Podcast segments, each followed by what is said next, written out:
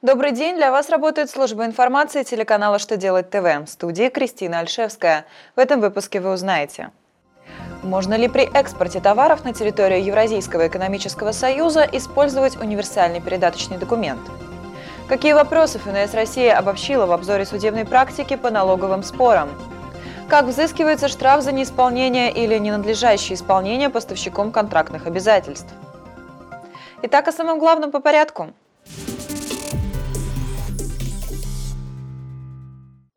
Можно ли при экспорте товаров на территорию Евразийского экономического союза использовать универсальный передаточный документ, гибрид счета фактуры и товарный накладной? Может ли такой документ подтвердить нулевую ставку НДС?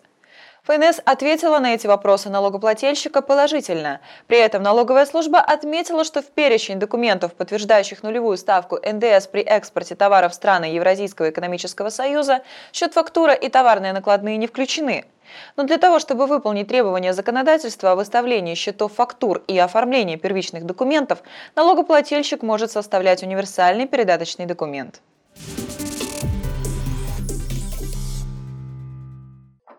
ФНС России в очередном письме направила для использования в работе обзор правовых позиций в судебных актах Конституционного суда Российской Федерации и Верховного суда Российской Федерации, принятых по вопросам налогообложения в первом полугодии 2016 года. В документе 25 пунктов с информацией, касающихся налоговых споров.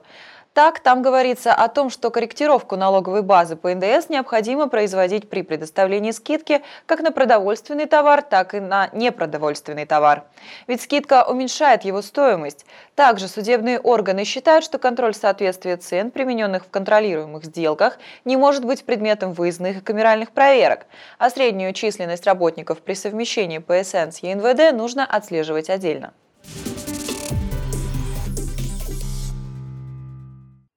Когда обязанности по контракту были исполнены плохо, с исполнителей, поставщиков или подрядчиков, выполнявших условия контракта, взыскивается штраф. Причем штрафовать их можно только единоразово. Об этом сообщает Минэкономразвития. Свою позицию ведомство обосновывает судебной практикой.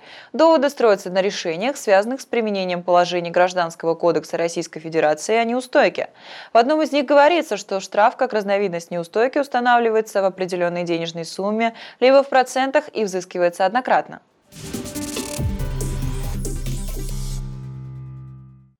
На этом у меня вся информация. Благодарю вас за внимание и до новых встреч.